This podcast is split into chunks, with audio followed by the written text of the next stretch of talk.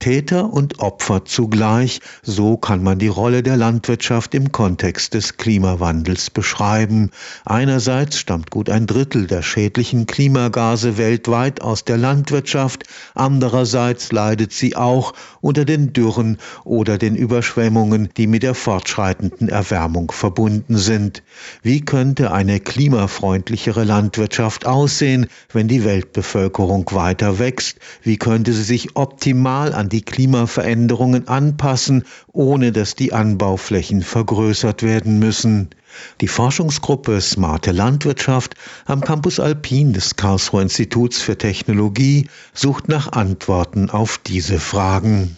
Das Gelingen der Energiewende hängt entscheidend davon ab, ob eine weitreichende Reform der Landwirtschaft umgesetzt werden kann. Es gibt Studien, die ganz klar zeigen, dass die Nahrungsmittelproduktion allein ausreichen kann, wenn es so weitergeht, um das 1,5 Grad Ziel zu sprengen. Wenn wir so weitermachen wie bisher, reichen die Treibhausgasemissionen aus der Nahrungsmittelproduktion aus, das 1,5 Grad Ziel zu sprengen. Deshalb ist es ganz klar, dass wir die Emissionen aus der Landwirtschaft reduzieren müssen. Gleichzeitig haben wir aber das Problem, die Bevölkerung wächst wächst. Wir müssen mehr Nahrungsmittel produzieren. Dr. Clemens Scheer leitet die Arbeitsgruppe Klimafreundliche Landwirtschaft am Campus Alpin des KIT in Garmisch-Partenkirchen.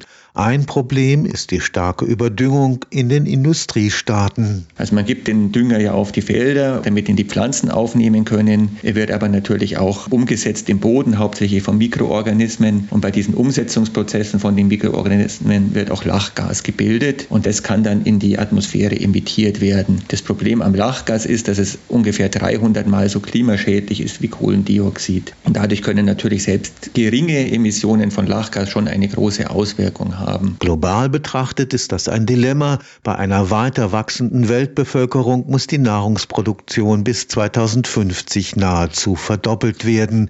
Wissenschaft muss deshalb nach Alternativen suchen. Gibt es Düngemittel, die effizienter sind, die weniger Verluste haben, die weniger Treibhausgase emittieren? Wir brauchen aber auch ganz klar neue Arten von Crops, die höhere Erträge erzielen können. Da ist natürlich die Pflanzenzüchtung gefragt. Da wird viel geforscht, weil was auf keinen Fall Fall passieren darf, ist, dass wir die landwirtschaftlich genutzten Flächen noch weiter ausweiten. Das hätte halt einfach ein weiteres Artensterben und hätte auch weitere Treibhausgasemissionen als Konsequenz. Wenn wir unsere Agrarflächen weiter ausweiten, wird wieder CO2, das in Pflanzen und Böden in diesen natürlichen Systemen gebunden war, freigesetzt. Satelliten und künstliche Intelligenz könnten ebenfalls einen Beitrag leisten. Wenn man natürlich jetzt sagt, Satelliten und künstliche Intelligenz, dann klingt es wirklich sehr futuristisch, aber ganz ganz viele von diesen Technologien, die gibt es bereits. Man kann über Luftbilder, über Drohnen, aber auch einfach über Satelliten kann man heute feststellen, wie viel Biomasse steht auf den Feldern, auch wie ist der Stickstoffgehalt in den Feldfrüchten, die angebaut werden. Und das kann man dann mit Traktoren, die eine GPS-Steuerung haben, verbinden und dann gezielt wirklich da düngen, wo Stickstoffmangel ist. So kann natürlich der Stickstoff sehr viel effizienter eingesetzt werden. Das heißt, wir haben weniger Verluste